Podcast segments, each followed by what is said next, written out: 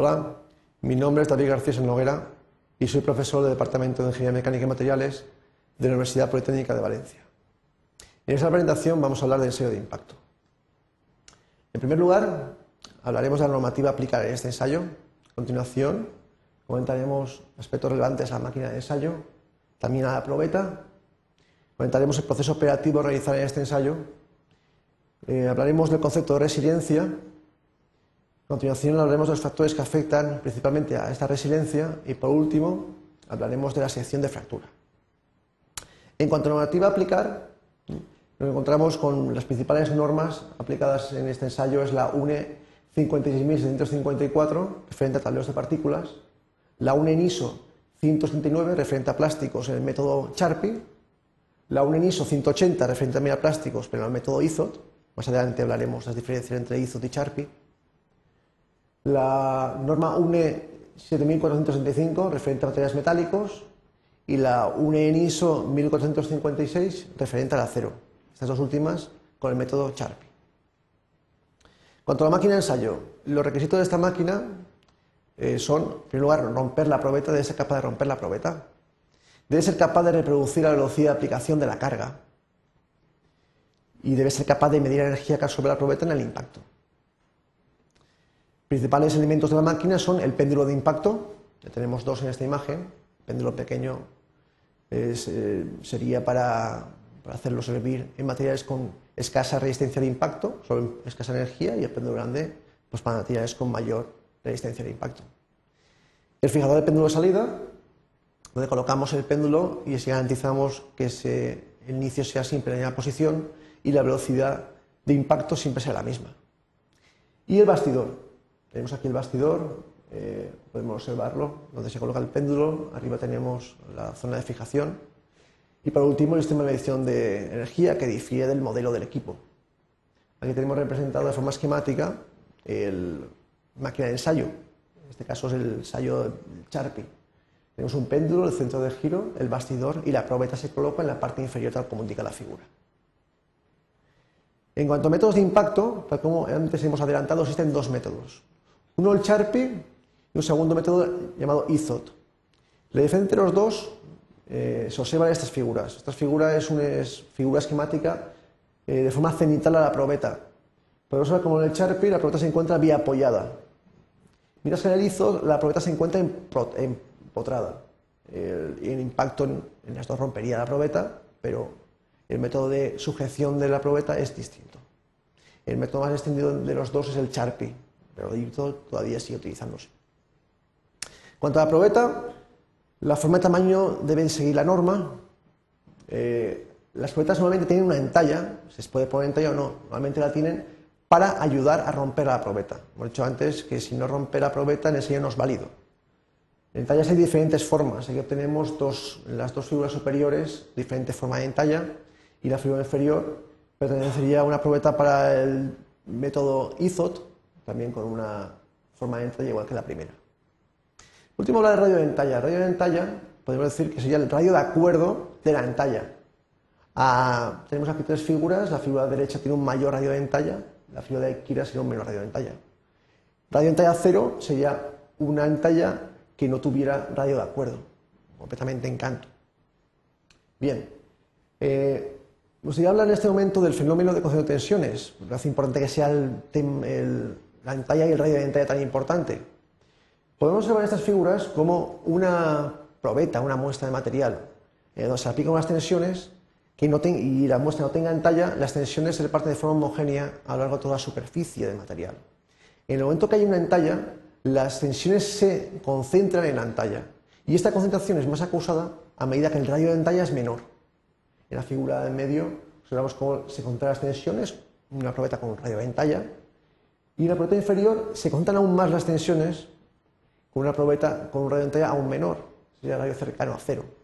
Por tanto, la radio de entalla hará que se concentren más o menos tensiones. A mayor radio de entalla, menor concentración de tensiones, a menor radio de entalla, mayor concentración de tensiones, con la facilidad en la rotura del material que ello supone.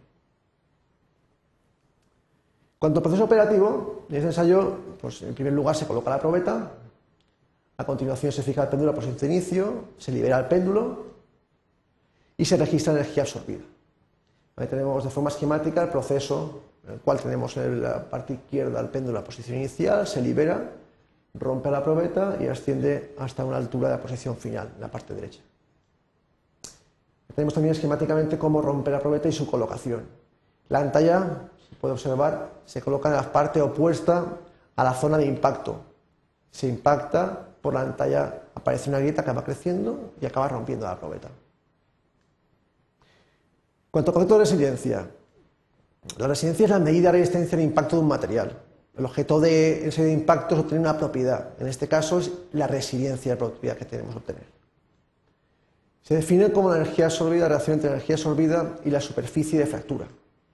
Vemos en esta imagen la superficie de fractura no se cuenta en la pantalla, evidentemente. Si observamos la imagen de la derecha, veremos como el péndulo en la posición de inicio está eh, a una altura.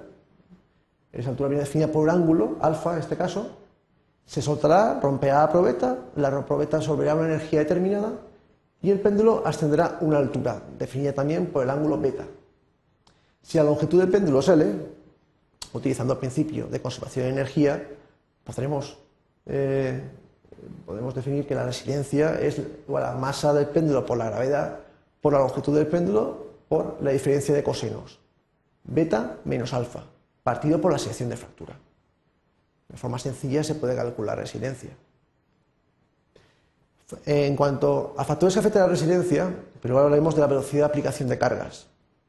Hemos hablado antes de colocar el péndulo una posición inicial fija y es debido a que si variamos la velocidad de aplicación de cargas, también variará la respuesta del material. Tenemos en esta imagen diferentes zonas de suelta de péndulo con tres ángulos distintos. La posición del ángulo alfa 1 dará lugar a un impacto de mayor velocidad, alfa 2 un impacto de menor y alfa 3 un impacto de menor velocidad. Eh, podemos observar aquí que la resiliencia es inversamente proporcional a la velocidad de aplicación de cargas. Por tanto, a medida que la velocidad de carga, de aplicación de la carga, la velocidad de impacto sea menor, obtendremos una mayor resiliencia. El segundo de los factores que afecta a la resiliencia de forma determinante es la temperatura. La disminución de temperatura produce una reducción considerable de resiliencia. El siguiente gráfico podemos observar cómo a medida que disminuye la temperatura, disminuye la resiliencia. El tercero de los factores que afectan a la resiliencia es el radio de ventalla. Tal como avanzamos anteriormente, el incremento de radio de ventalla incrementa la resiliencia, ya que este incremento de radio de ventalla disminuye el fenómeno de concentración de tensiones. Observamos en esta gráfica de aquí cómo a medida que aumenta la ventalla, aumenta la resiliencia. Eh, por último, hablar de la sección de fractura. Aquí tenemos una probeta con una entalla de un radio determinado. Analizamos la sección de fractura, la sección AA'. Observamos en esta sección que hay dos superficies diferenciadas. Una superficie gris, que se concentra en la parte exterior de la sección de fractura, y una superficie brillante, concentrada en el interior de la superficie de fractura. Pues bien, la superficie gris es indicativa de absorción de energía, de energía absorbida por el material en impacto. A mayor cantidad de superficie gris, mayor cantidad de resiliencia obtenida. Podemos ver que la reacción, a mayor relación entre superficie gris y brillante, da lugar a una mayor resiliencia.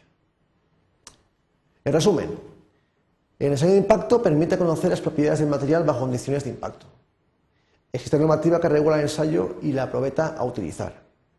La resiliencia se define como la medida de resistencia al impacto del material. Existen factores que influyen de forma determinante en la respuesta del material al impacto. Y por último, la superficie de rotura es indicativa de la resistencia a impacto. Eso es todo. Gracias por su atención.